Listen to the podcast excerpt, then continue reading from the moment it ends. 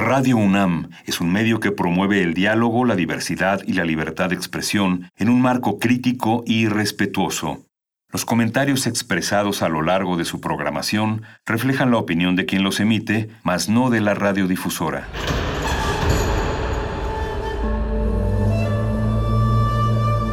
Un templo para la apreciación del ser mediante el sonido. mediante el sonido. Para nosotros. El sol sale durante la noche. Nuestros gritos llevan la mesura del silencio. Y el descontento está lleno de baile y risas. A todo, incluso a nosotros, nos resistimos. La universidad Ustedes y nosotros somos la Resistencia modulada.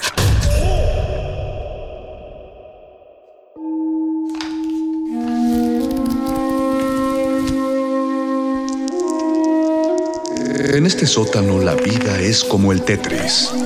Si haces algo bien, desaparece.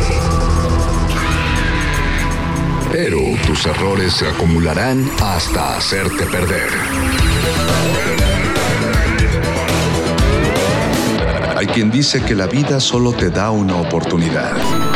Aquí, siempre tendremos otra vida. El calabozo de los vírgenes.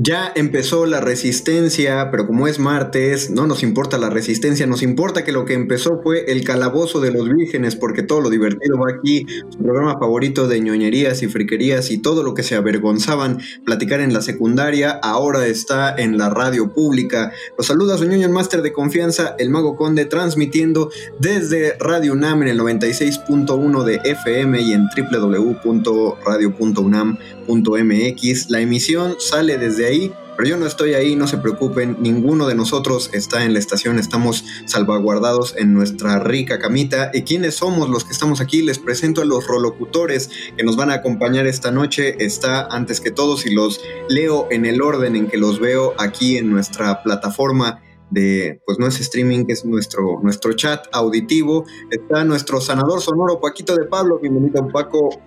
Hola, hola, muy buenas noches, buenas noches, Conde, camaradas, audiencia, bienvenidos al calabozo. Yo estoy, me, me gustaría estar en mi cama, pero no llega el cable hasta allá, entonces estoy de cunclillas.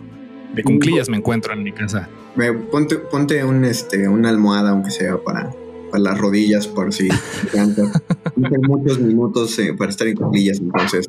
Lo estoy imaginando. Sí, eso Se ve bien. No, pues También la voz de nuestro berserker metalero nos acompaña el perro muchacho. Perro, qué bueno escucharte. Hola, Conde. Estoy muy feliz de escucharte, pero muy triste de no poder verte. ¿por qué? No sé, Oh. últimamente me he sentido muy triste. Yo creo que no soy el único y Y quiero presentar también que vino desde el círculo de bajeo un rolocutor emergente que se nos va a unir a esta emisión. Ya lo conocen todos, pero no lo habían escuchado dentro de los, de los rolocutores. Es nuestro chamán radiofónico, el querido Betoques. Está esta vez aquí en esta cabina tetradimensional. Bienvenido, Betoques. Oh, qué, qué bienvenida. Buenas, buenas, buenas, querida audiencia, aquí desde la perpetuidad del espacio radiofónico, pero conmovido, un poco triste, ¿eh? Qué, qué fuerte, qué comienzo, qué mood swing tan, tan voraz. ¿Por qué tanta tristeza? Pero sí, sí tiene sentido, ¿eh? Sí tiene sentido. Beto, una ¿tú cómo te sientes? ¿Yo? Beto, ¿te sientes triste? Me- Me siento triste gracias a lo que siento por ti. La empatía, perro, la empatía me acaba de poner muy triste. Yo siento lo mismo por ti, Beto. Luego hablamos. Wow. Ya, como ya empezaron a anticipar y seguramente vieron en redes sociales, y si no lo vieron, síganos en las redes sociales. El día de hoy es un calabozo triste, vamos a hablar acerca de la tristeza, uniéndonos a este hype de, de la comunicación, que es el llamado Blue Monday, que fue supuestamente fue el día de ayer. Para quien no sepa qué es el Blue Monday, es, según estadísticas de marketing, el día más deprimente del año y, y es un siempre cae en lunes y siempre es un lunes de enero porque se juntan varias cosas. Eh, surgió como una idea de los marketineros para, pues, no sé, para vender cosas que te suban el ánimo después de que acabaron las festividades y pues, no sé si, si aplica, probablemente vivimos en una tristeza más continua y tanto que nos pasó el síndrome de la bañera caliente y ya nos acostumbramos a esta agua caliente llamada tristeza después de todo el año, pero pues quién sabe, vamos a hacerle honor a este término. Y por eso hoy vamos a hablar de los momentos más tristes en el año, no, no en el año, los momentos más tristes de nuestra nostalgia de la friquiteca. Les dije que si no habían visto en redes sociales debían seguirnos. Paquito, ¿cuáles son las redes sociales donde podrían comentarnos lo más triste de su fandom? Lo más triste de su fandom nos lo pueden comentar a través de Twitter y, e Instagram. En ambas redes sociales nos encuentran como R Modulada. También estamos en Facebook como Resistencia Modulada. Y bueno, pues ahí los estamos leyendo eh, sus comentarios, ahí estamos atentos. También estamos leyendo algunos comentarios de, la semana pasada que les agradecemos. Eh, vaya, siempre estamos atentos a sus comentarios, pues. Sí, la cosa es que no los leemos en vivo porque no estamos en vivo. Entonces, si un comentario y dicen, ay, ¿por qué no lo leen al aire? Pues es espacial, temporalmente imposible, pero sí les damos el eh, estamos.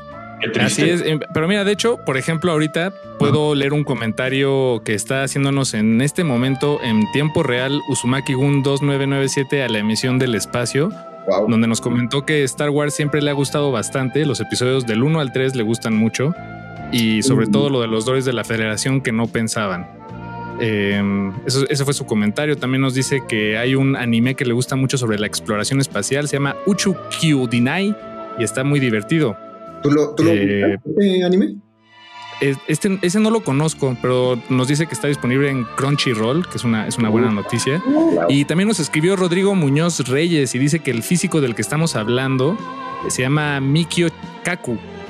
El, Cuando hicimos esta comparación del Carl Sagan, este, ah, un asiático. Sí, es Mikio Kaku. Eh, muchas gracias, Rodrigo, por este mensaje que estamos eh, contestándote una semana después. Pone muy triste este delay. Es, muy, curioso porque eh, si les está resultando confuso es porque estamos grabando este programa mientras está sonando el programa que para nosotros está ocurriendo ahora, pero para ustedes sonó hace una semana. Así es. De, hecho, podemos integrar esta forma de comunicación eh, con un poco de más estructura. Entonces decirles, escríbanos, les contestamos la próxima semana y, entonces ya estamos, o sea, no solo nosotros estamos desplazados temporalmente, sino que nos llevamos a la audiencia con nosotros. No sé, exploremoslo. Sí, hay que, hay que, lo, estamos anunciando así, así que no nos comenten nada que les surja. Si no saben cómo pasar un nivel ahorita, pues este, nos van a esperar una semana y les decimos cómo lo paso. Eh, para empezar a entrar en el mood y que nos empiecen a escribir para la emisión de la otra semana que hablen de sus momentos tristes, vamos a empezar a escuchar primero la, una, una pieza musical que nos recomendó Perro Muchacho porque yo siento que ahí tiene un tema trabado sí, sí, sí, sí. Emocionalmente, que es la intro de Remy, probablemente la causante de muchos traumas de una infinidad de infancias en este país. Qué duro. vamos a escuchar el intro de Remy y regresamos al Calabozo de los Vírgenes. Todo, pues, o sea, sí es lo divertido, pero también lo triste va aquí. El Calabozo de los Vírgenes.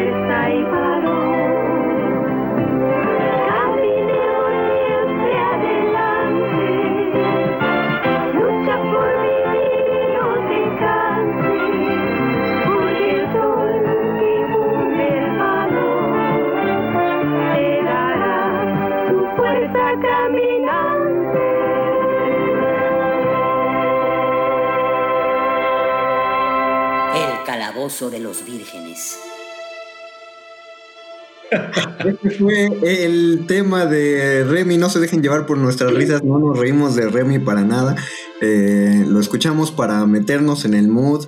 No es triste en sí el tema. eh, el intro es, es bastante cursilón, es muy suavecito. Pero creo que a todos nos remite a la tristeza porque es, es el Pepe el Toro de los anime, el Pepe el Toro de las caricaturas. Y, y eso nos golpeó a muchos. Bueno, Sí, los, Para los que no sepan de qué los golpeó porque hablando, yo creo que otra de las obras maestras de serie de dibujos animados japoneses, anime, sacadas de los años 70. Duró un total de 51 episodios y fue creada en 1977 por Osamu Dezaki. En Venezuela la emitieron Oh. durante los 80. Omitan eso último. En México la emitieron durante los 90. ok.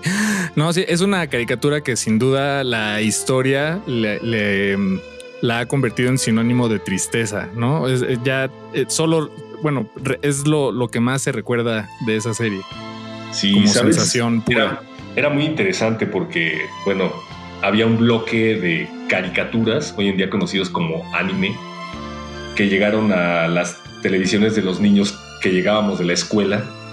Y supongo que la idea era precisamente eso, ¿no? Que llegaras de la escuela, te pusieras a ver caricaturas y, e insertas en estas caricaturas estaban los Caballeros del Zodiaco y series como esta, como Remy. Entonces era muy interesante porque entre mis amiguitos de la primaria coincidíamos en que teníamos prohibido ver Dragon Ball o Los Caballeros del Zodiaco por ser series violentas, pero paralelamente muchas de las abuelitas de mis compañeritos loaban a Remy. No entiendo por qué nos permitían ver una serie tan deprimente como Remy y no nos dejaban ver series tan no tan deprimentes como otras, pero bueno, ya eso era. Ese Nada era mi más. trauma. Gracias. Nada más porque no había sangre, yo creo. Pero de igual, el- o sea, los Caballeros del Zodíaco tienen su tema triste porque tenía sus escenas eh, conmovedoras, si podemos llamarlas de algún modo. Sí, eran bien dramáticos, ¿verdad? Qué horror. Sí.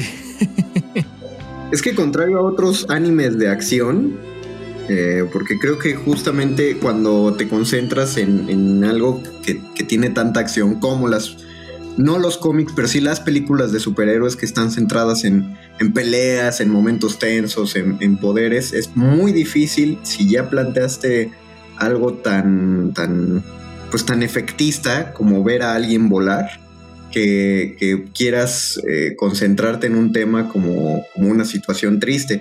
Cosa que manejan bien en el anime, pero no todos los animes, porque, por ejemplo, ¿qué momento triste hay de Dragon Ball? Yo solo me puedo acordar que en Dragon Ball Z hay un momento triste y es el momento que antecede a uno de los momentos más emocionantes de la serie, que es la muerte de Krillin a manos de Freezer, que ni siquiera es su primera muerte, pero tú sabes que tuvo que morir para que Goku, más que ponerse triste, se enoje y entonces se convierta por primera vez en el Super Saiyajin. No, no, Sí, pero no, se- razón. no se regodean en la tristeza en esa escena. Como que no le Sí, dan ¿no? tanta preponderancia a, a cómo se sobrepone. Eh, Oye, la muerte de Vegeta en esa misma saga es tristísima. A mí me movió Ah, está muchísimo. más triste, sí. Y, y tiene otros momentos tristes como de, de Pan cuando es chiquita y está gritando abuelito y, y, este, como estos momentos entre, entre batallas. Pero, pero sí, eh, creo que lo, lo, lo, más, la, carnita de Dragon Ball está precisamente en los momentos de las batallas y, y todo lo que sucede en medio, eh, o por lo menos lo que recuerdo, camaradas, porque son tantos episodios, pero de lo que recuerdo sí no, no hay nada especialmente emotivo. Pues ahorita que lo que dijiste lo de abuelito de Pan cuando es chiquita, también hay una hay un episodio de Dragon Ball cuando Goku va a ver a la esta bruja, a Uronai Baba, la que Ah, está sí. flotando todo el tiempo en su esfera de cristal y reviven por unos momentos al al abuelito de Goku y lo vuelve a ver, ese ese es el, el encuentro más esperado por toda Latinoamérica Unida. Yo también entendí esa referencia. Oye, me llamó mucho la atención lo que mencionabas sobre el superhéroe volador, porque bueno, lo interpreto como de qué se puede estar poniendo triste un ser que es capaz de volar, que es uno de los sueños recónditos de cada uno de los seres humanos o que ha tenido cada uno de los seres humanos, ¿no? No, no, no, no lo digo tanto así, no, no como el- no en el personaje, sino en Ah. los espectadores. Eh, si, si a un espectador le planteas un personaje que quiere volar, es, es muy curioso y es una toxicidad del fandom que prefieren verlos pues volando o utilizando su fuerza que poniéndose tristes. Y lo digo porque de todos los foros de, de cómics en los que estoy, siempre que un autor o, en, o un director en una película, un guionista, se concentran en el dilema existencial, en los, en los problemas emocionales de un héroe, siempre se quejan de eso Mm. y, y, y les dicen peyorativamente, por ejemplo, al, eh, a lo que hace a veces Zack Snyder, tendrá sus bemoles, pero pues, también le mete a estas cuestiones de, de los traumas mentales, siempre dicen peyorativamente el, el Batman deprimido de Zack Snyder, ¿no? Ah, es, muy curioso porque me sonó muchísimo a la frase legendaria que le dice Brad Goodman, que era el editor de lo que después se convertiría en Marvel, a Stan Lee, cuando llegó a proponerle la idea del personaje llamado Spider-Man, ¿no? Ajá. Stan Lee, que no sabes nada de superhéroes, los superhéroes no se ponen tristes ni tienen problemas, porque la idea revolucionaria de Stan Lee era que el hombre araña tuviera estas dudas y estas crisis existenciales. No es nada nuevo, me, me sorprende que reaccionen No. así. Pero bueno, a mí me encanta la idea. No, de hecho, eh, también no es precisamente eh, nuevo, o no era precisamente nuevo cuando lo, lo planteó Stan Lee. Si uno lee los primeros números de Iron Man, eh, pero de los, de los primeritos, y yo, y yo pude porque hay un, hay un Marvel Deluxe, o sea, un de estos librotes de pasta dura, donde vienen los primeros nueve cómics de Iron Man, cuando todavía salía en... Eh, ay, no me acuerdo cómo... No se llama. Ah, no, sí, él siempre salió en Iron Man. Eh, no, Tony, eh, cuentos para sorprenderse. Hay unos, eh, unos unas partes donde Tony Stark, eh, pues en ese momento la, la batería que funciona para que la metralla no llegue a su corazón y lo mantenga latiendo, pues como eran los 60, la tenía que conectar a la luz. o sea, smartphone. O sea, él, él tenía que agarrar momentos en los que se metía a un cuarto de hotel o salirse de una fiesta o no ir a una pelea porque se tenía que sentar y enchufarse a la luz eléctrica. Y, eso, pues, y, y ahí el güey se, pues, se muestra muy deprimido de, de que es en parte una máquina que depende de la luz eléctrica, pero no se lo dice a nadie porque en el momento que se lo diga a alguien van a saber que él es Iron Man, porque en, en esos primeros cómics eh, pues todavía mantenía su identidad secreta. Eso, eh, eso es un gran ejemplo de cómo la, la tristeza eh, que, que pueda. mm, que, que- que pueda comunicarnos una historia a través de sus personajes. eh, que, en, el, en el caso de los cómics, ¿no? Que son personajes que ya existen y nada más estamos. Bueno, se hacen historias eh, eh, sobre de ellos. pues esa tristeza de alguna manera ya está ahí potencialmente y es cuestión de cómo se extrae y cómo se, se, se cuenta. Y, y bueno, ahí, ahí está la, la, la ¿cómo llamarle? La, la, la técnica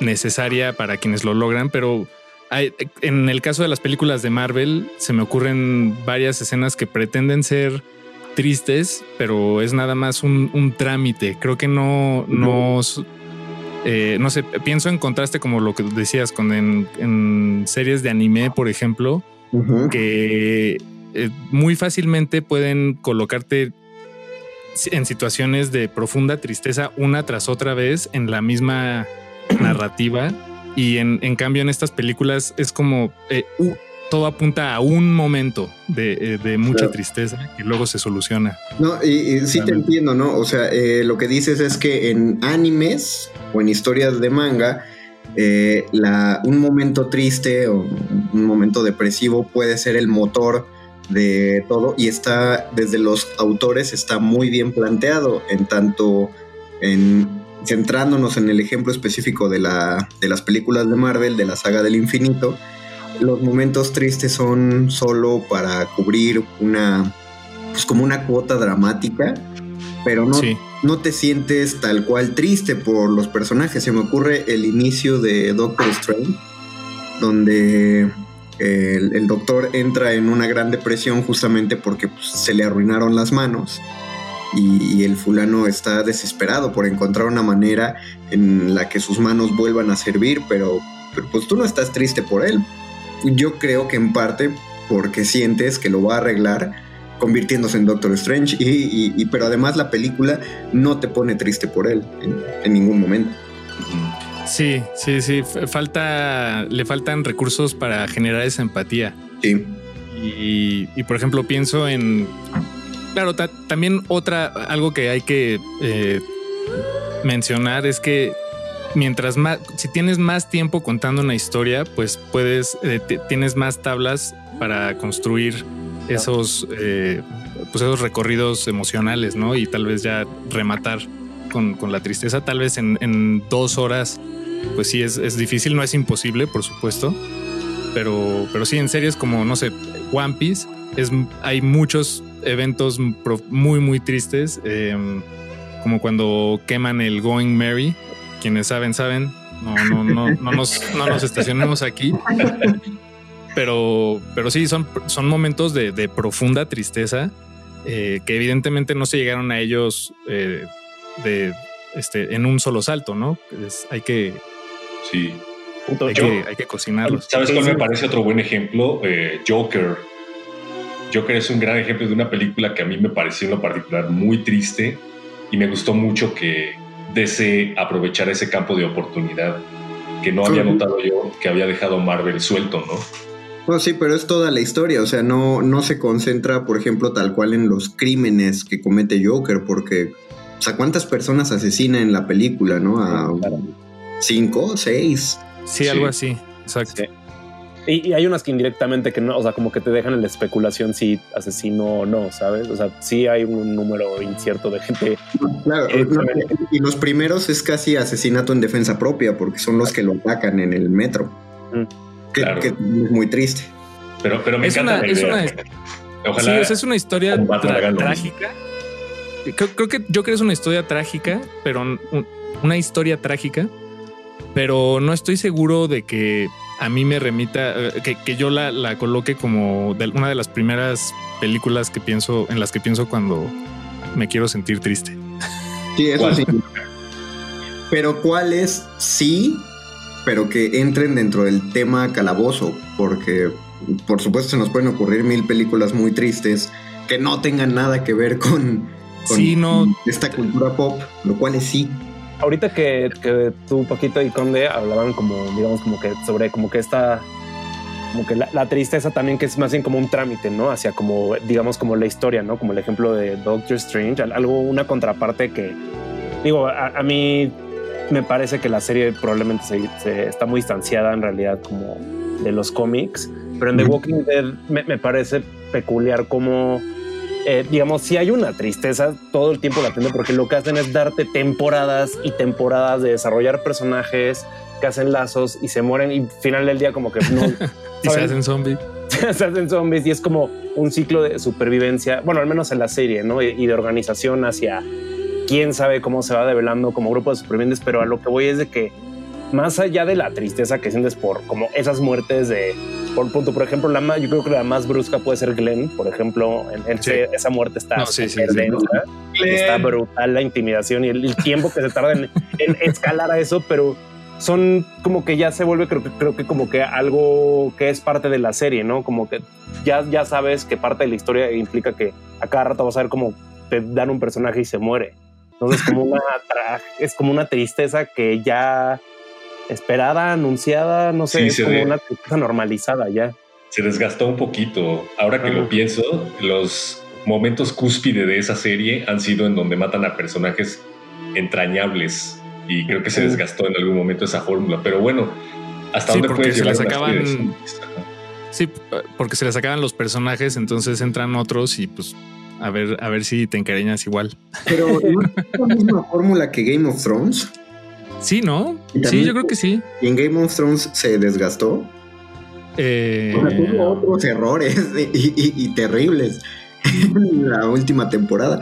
Pero a lo largo de las otras siete, no, sí estuvo. Yo creo que las muertes de Game of Thrones en general eh, están bien aterrizadas. Sí, o sea, eh, y, y justo, bueno, yo me quedo mucho con las de la primera temporada porque apenas te estás formando en qué tipo de universo te están planteando. Pero lo que decías del tiempo de desarrollo, ahí es fundamental. Eh, por ejemplo, en el primer episodio de todo Game of Thrones cierra con que tiran desde una torre a un niño, ¿no? Sí. Pero tú solo dices, eh, chanfle, lo tiraron y no te, pues no te conmueve, no sientes feo porque todavía no conoces a ese niño. Pero después cuando Cal Drogo queda como todo turulato, pues ahí sí sientes muy feo porque pues, él, él era el Cal, era un sujeto muy fuerte, era respetado y de pronto ya no se mueve. Y al final la, la, muerte de Ned Stark pues ya es la que más padeces y ya hasta te hace pensar si de verdad quieres seguir viendo esa serie o no, porque estás muy encariñado con el personaje.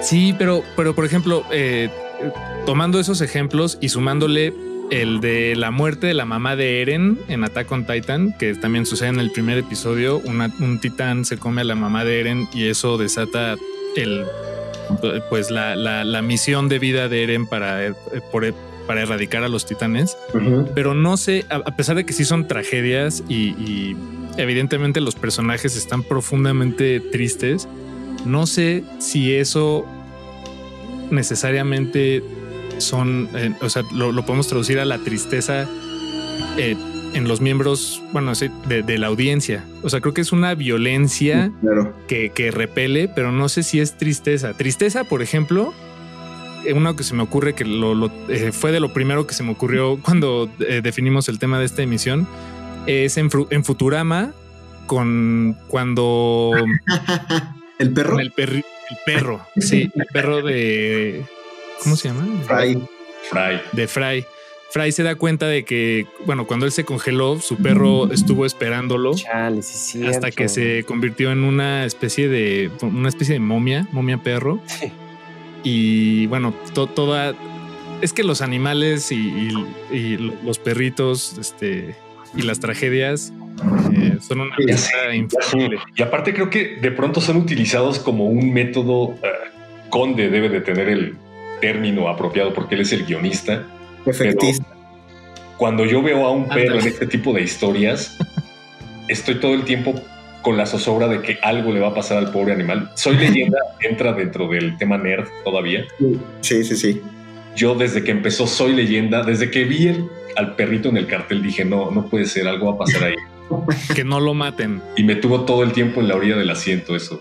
Lo sí, eso se llama efectismo, eh, que es como soltar una charola en medio de una cafetería. O sea, es una sacudida basada en, en el contexto que, que, pues va a funcionar. Pero, ¿sabes? Curiosamente, saliendo un poco de lo nerd, la película que nunca me ha puesto triste es Hachiko. Pero no porque la historia de Hachiko no sea triste, sino porque está muy mal hecha. La del perrito, dices. El perro con este actor, ¿cómo se llama? Con Richard Gere. Con Richard Gere, sí, sí. Yo no sé por qué se ponen tristes, es pésima. Es que, bueno, es que la historia, o sea, eso está basado en una historia del. Sí. Eh, bueno, yo no vi esa película, no, la de Richard Gere y nada de eso, pero es una historia que, ah, de hecho, hasta hacen referencia en ella en One Piece y, y en muchos otros lugares, que es la historia de un perro que se quedó cuidando. Después de que murió su dueño, el perro siguió, creo que acudía a la estación de metro donde el, la última vez que lo vio, no, no, no me acuerdo bien de ese detalle, y hasta le hicieron una estatua, ¿no? Sí, al, tiene una estatua, perro. de hecho. O sea, sí, sí ubico la historia real y, y, sí creo que la historia está, pues se me hace bonita. no, no sé si es triste, pero no, la película, no, no. No, bueno, es que sí, no, no. Eso es Digo, triste. no la vi, pero no, no se me antoja. Bueno, o sea, para, para, ponernos, para tratar de ponernos más tristes, porque nada más me enojé por lo mal hecho que está hecho el guion de Hachiko, vamos a escuchar algo que sí está muy bien planteado en, en tristeza y en sacudida, y es de Rick and Morty. Vamos a escuchar a Macy Star con la canción Looking Down from the Bridge, que es de la escena de cuando eh, Rick no, es cierto, Morty acaba de arruinar todo un universo y entonces la, la, solución que le da Rick es que viajen a otro, otro universo, asesinen a sus nuevas versiones. Ah, no es cierto, en cuanto entran, explotan todo y matan a sus otros yo. Y entonces Rick dice, vamos a enterrarlos en el jardín y vamos a vivir en esta nueva realidad. Y Morty está todo sacadísimo de pedo porque sabe que está viendo a sus papás y a su hermana, pero son sus papás y su hermana de una realidad alterna, no del mundo donde los dejó y entonces ahora tiene que lidiar con que va a vivir en ese nuevo mundo Y bueno, la, la, la escena es muy densa porque cuando yo empecé a ver la serie yo pensé, ¿cómo van a arreglar esto? y nunca lo arreglan y, por eso que tiene, o sea, llega hasta un momento en el que Morty le, le dice a Summer, le enseña la tumba y le dice, ahí estoy, ahí está mi otro yo enterrado y, era el de este universo. Como para explicarle el pedo de los multiversos. Está muy denso y me parece que lo musicalizaron magistralmente con esta rola. Entonces vamos a escuchar Looking Down from the Bridge. Ojalá se pongan tristes con ella. Y regresamos al calabozo de los vírgenes. Todo lo triste va acá. El calabozo de los vírgenes.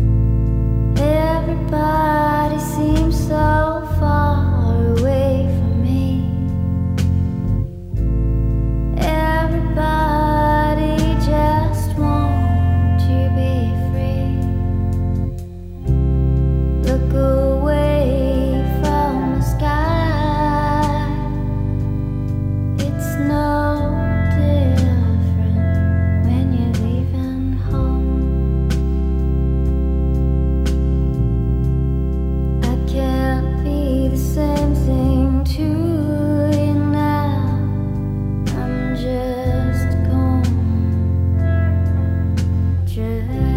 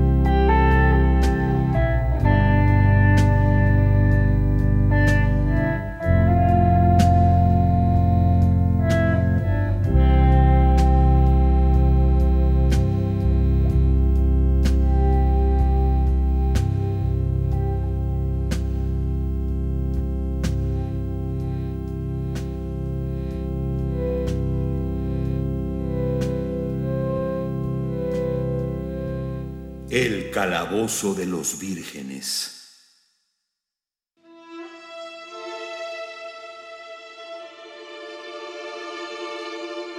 Hemos escuchado Looking Down from the Bridge de Macy Star, de, que salió, como lo escuchó, en la primera temporada de Rick and Morty. Y a raíz de esta serie y de esta canción, eh, como paréntesis, yo me metí a escuchar más cosas de Macy Star. Me parece un gran, creo que es un dúo, al menos por lo que ven las fotos de YouTube, pero está en, en el playlist que yo le llamo La Hora Sad. Entonces, si quieren, si quieren música para, justo para bajonearse, ahí agárrense, agárrense de sus rolas, porque sí están, sí están pesaditas. Laura Sada. Sí, sí, sí, es pesado. Eh, Oigan, amigos, yo quería poner sobre la mesa el tema de la tristeza, la tristeza Disney. Si, si Oh, podemos, eh, ok. si podemos ponerle su propia etiqueta, porque, porque más o menos viene empaquetada igual, sabe igual, no sé, pero ¿Tú, co- tú cómo la ves? ¿Te, te parece una buena fórmula o ya, o, o lo mismo de tipo Walking Dead, que está tan utilizada que ya nada de Disney te pone triste? No, creo que para empezar, lo que sí voy a decir es que sin duda le, eh, hay que reconocerle que algunos de los momentos más tristes de la historia de las caricaturas animadas eh, están en su catálogo. La, la muerte de la mamá de Bambi, Sí, claro. eh, la muerte de Mufasa, creo que también cuenta. Ah, creo que mamá sí. La mamá de Dumbo también la pasaba muy mal. Creo la mamá de Dumbo, sin duda. Este, La mamá de Dumbo tiene una canción, la de que le canta justo a Dumbo y también es tristísima, sí. Oye, toda la vida de Dumbo es tristísimo. no, bueno, sí. Y, y sí, la de Pinocho también. Ah, Pino- Pinocho es el Pepe el Toro de Disney, para que vean. Ah, Ándale. Está loquísima esa, esa película, además. Es súper oscura. Yo la vi en la primera cuarentena, en la primera parte de la cuarentena, la, la vi ya con mucha atención. Qué deprimente, qué. qué.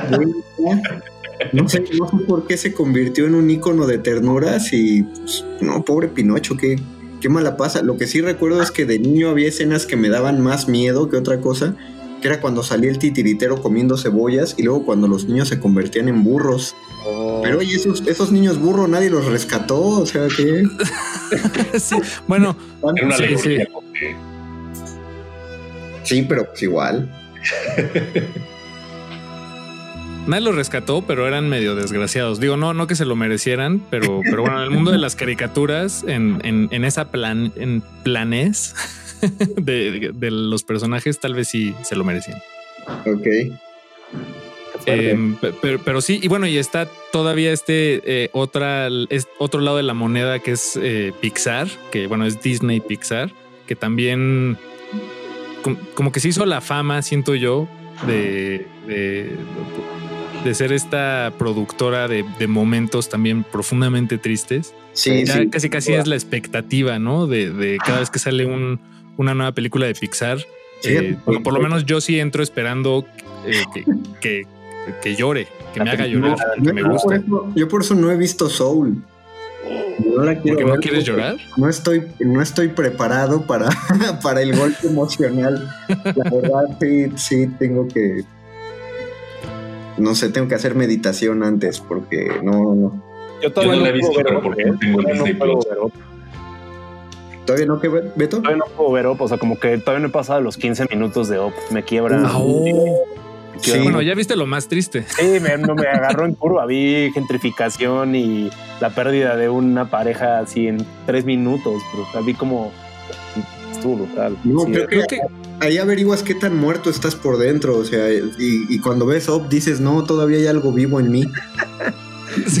hay algo que... Exacto. Creo me- que- Nada más me estoy acordando, ya se me quebró la voz. Eh, ¿Cuál se llevará la, la- la medalla de- del momento más triste de, de las películas de Pixar? Yo creo uh. que está hasta arriba entre dos eh, contrincantes. A ver, ustedes, digo, contendientes, perdón, a ver qué opinan. Up, bueno, Sí. los primeros 10, Claro. 15 minutos de Up Eso pesado. ajá. y Toy Story 3, eh, casi hacia el final. Híjole, es que, es que justo a mí Toy Story 3.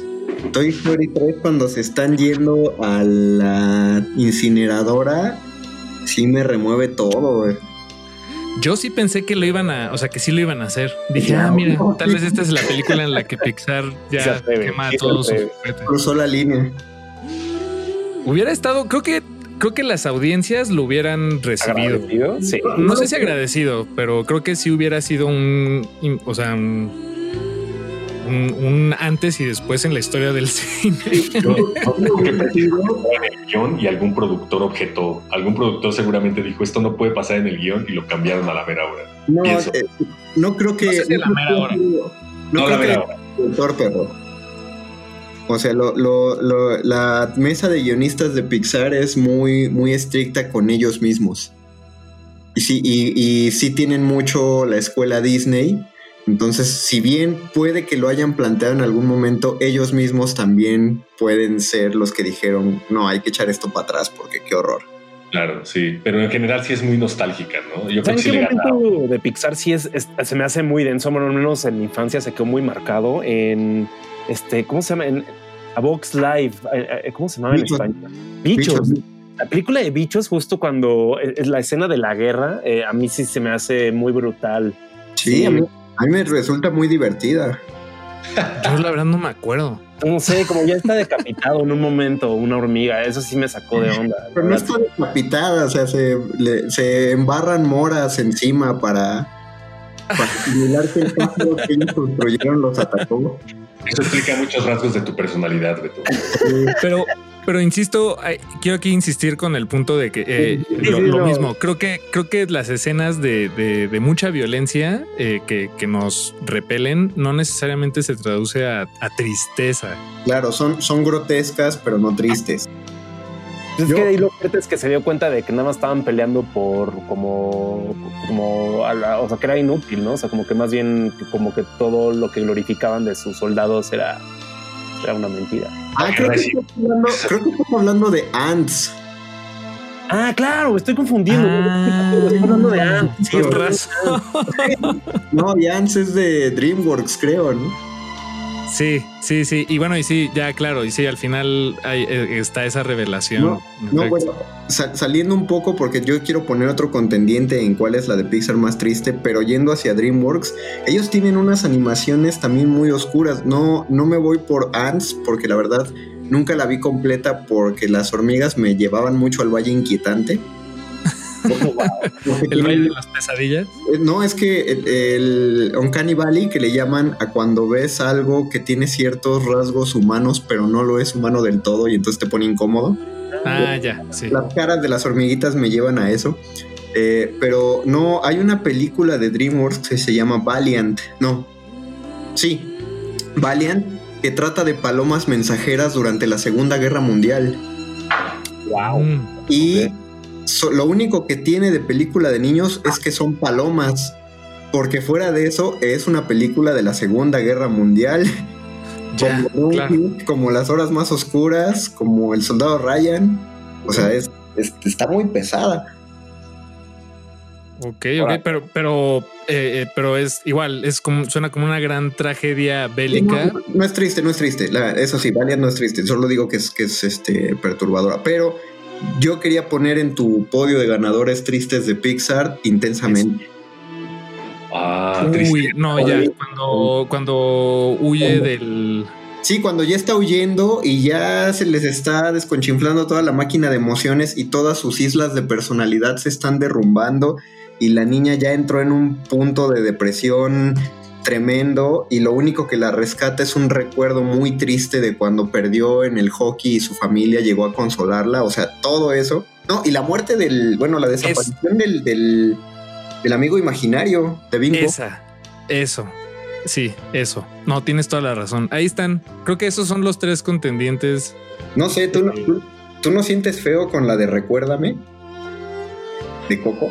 Ay, no, tienes toda la razón. Sí, pero, pero esa sí la pondría en, esa la pondría en mención honorífica. Oigan, yo quiero poner una propuesta que no es de Pixar antes de que se termine todo esto. A ver. Sí, por favor, pero Mouse de Art Spiegelman. La tengo aquí enfrente y creo que es algo que, que no se pueden perder en la Pero vida. mismo, ¿es triste o es.? Yo, yo lo veo que es como pesimista más que triste. No, no, en general creo que el mensaje en general es todo lo contrario. O sea, porque para los que no sepan, Mouse es un cómic de un periodista llamado Art Spiegelman que se ganó el premio Pulitzer porque narra cómo sobrevivió el papá del autor a un campo de concentración durante la Segunda Guerra Mundial. Eh, todo lo narra a través de ratones. Los judíos son ratones, los nazis son gatos.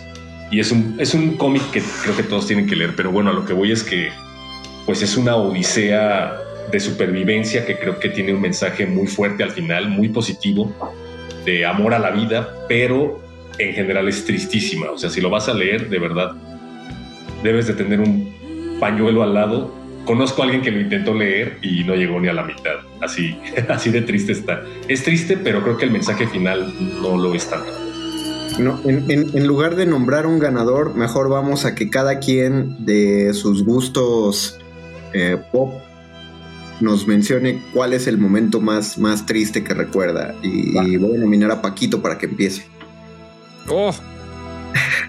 Eh, aunque, después digas, no, no, quería. Y en el otro programa de la otra semana ya dices, no, me arrepiento, pero en este.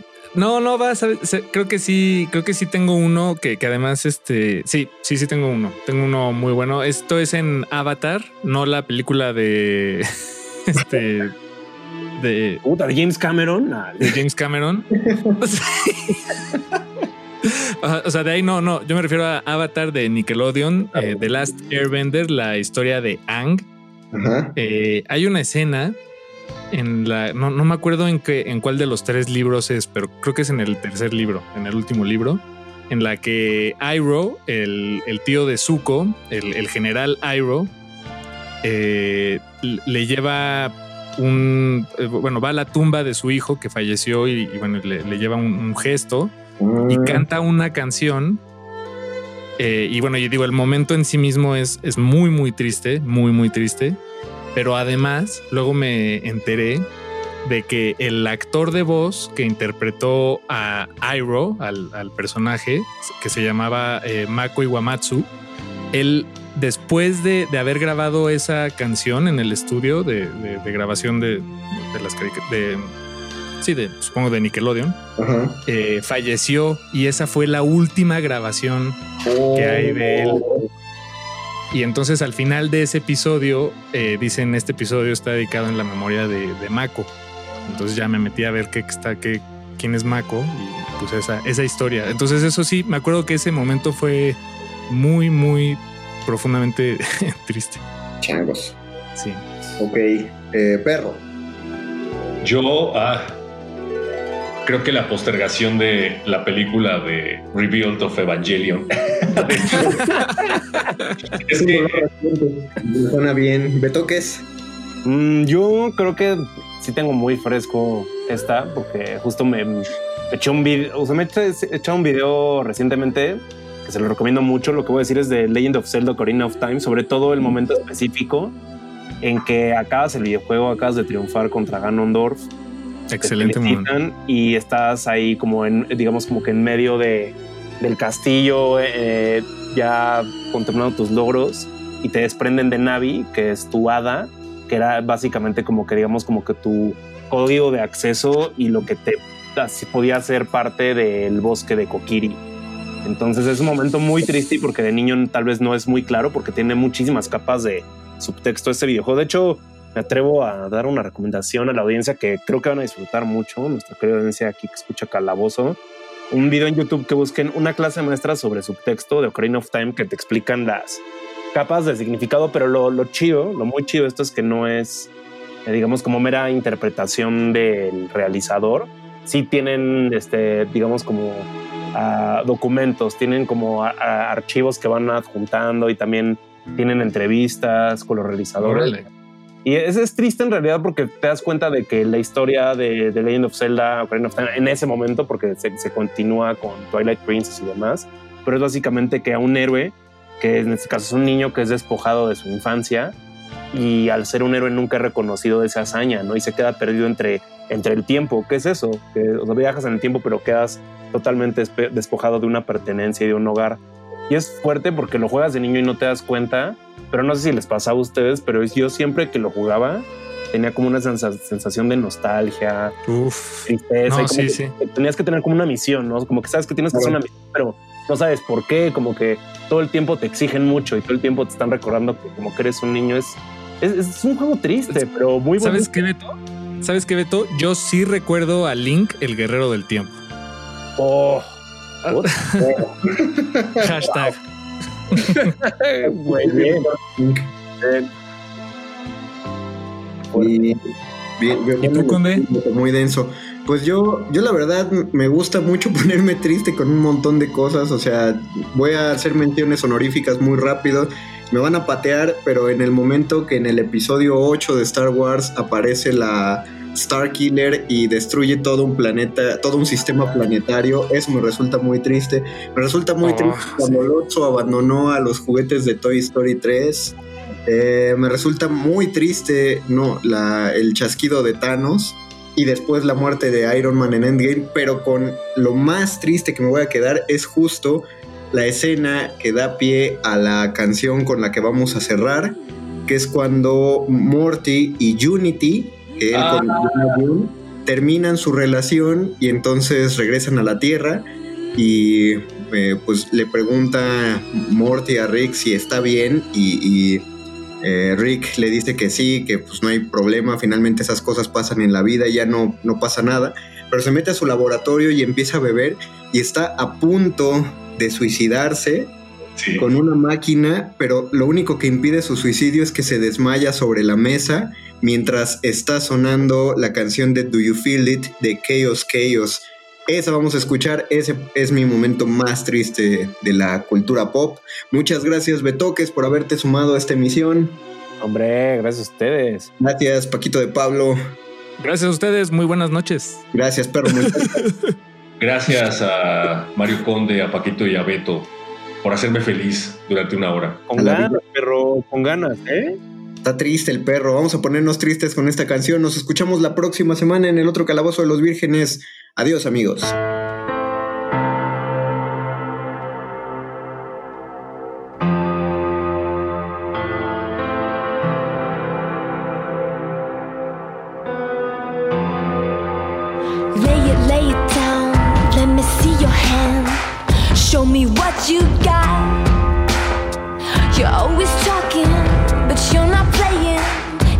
something at your face.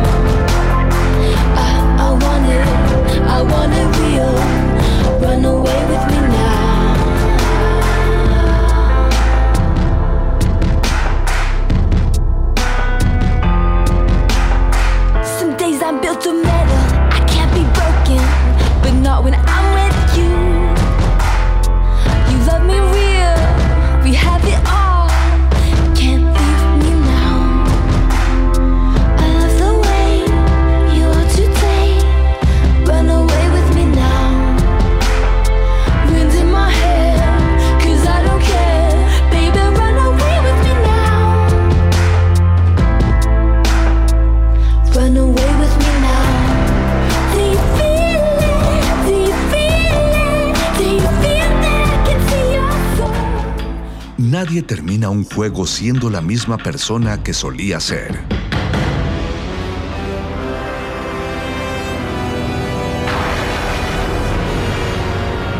Seamos alguien